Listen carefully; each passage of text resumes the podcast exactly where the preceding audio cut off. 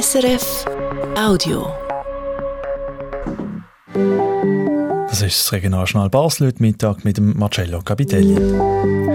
Über 8 Millionen Leute sind letztes Jahr mit dem Flug via der Euro Airport zu Basel gereist. Entweder sind sie von hier in die Ferien geflogen oder hier angekommen. Das ist ein guter Wert, heisst es heute von der Verantwortlichen vom Flughafen, Nina Gigax. Das letzte Jahr war eine Art Erholungsjahr. Das sagt der Flughafendirektor Matthias Suhr. Der Euro Airport konnte weiter durchschnaufen nach der Corona-Flaute. Also zur Zeit geht es am Flughafen recht gut. Wir haben letztes Jahr ein gutes Jahr operativ. Wir haben allerdings noch andere Herausforderungen, wie beispielsweise die ganze Lärmthematik.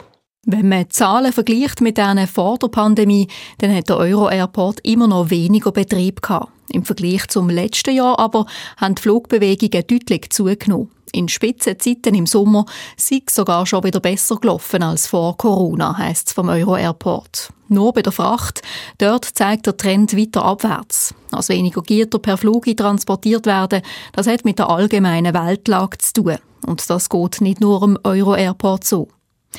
Trotz allgemeiner Erholung hat der Flughafen aber einen Weg weiterhin Haufen Herausforderungen. Die Leute würden anders reisen als vor Corona, heisst es vom Euro Airport. Nämlich weniger beruflich auf Geschäftsreise gehen, sondern mehr privat für Ferien verreisen.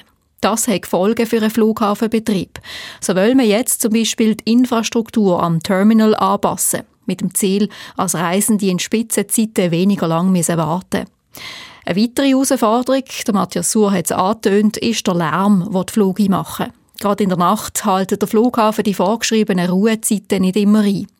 Darum ist eines der Ziele, als man den Fluglärm in der Nacht weiter reduzieren will. Man sieht dort zusammen mit den Bundesbehörden und den beiden Basel dran zu schauen, was möglich ist. Zum Beispiel, als man Anreiz schafft, dass es sich weniger lohnt, in der Nacht zu fliegen. Und der dritte große Punkt, der der Flughafen beschäftigt, ist die Umwelt. Auch der Euro Airport wird weniger CO2 ausstoßen, indem er zum Beispiel auf grünen Strom setzt und sich an die Fernwärmeanlage von Saint-Louis anschließen will.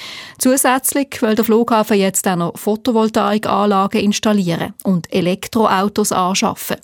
Das soll der Betrieb am Flughafen insgesamt ökologischer machen. Ein Haufen Herausforderungen also. Aber ganz grundsätzlich rechnen die Euro Airport Verantwortlichen damit, dass der Trend weitergeht wie jetzt. Also auch das aktuelle Jahr einzig, wo sich der Flughafen weiter annähere an die Zeiten vor Corona.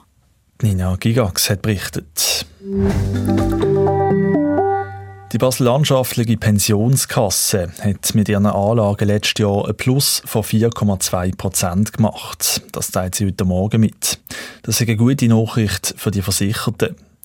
Für die Zukunft wurden aber grosse Herausforderungen auf sie zukommen, zum Beispiel, weil die Notenbanken in den letzten Jahren mit den Zins stark auf sind. Insgesamt sind bei der Basel Landschaftlichen Pensionskasse 38.000 Leute versichert oder beziehen eine Rente.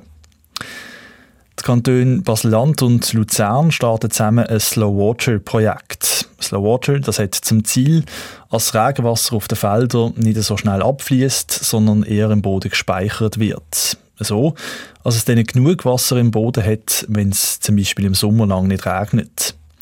Wie die beiden Kantone Basel-Land und Luzern heute mitteilen, haben sie jetzt mit so Slow-Water-Lernfeldern angefangen.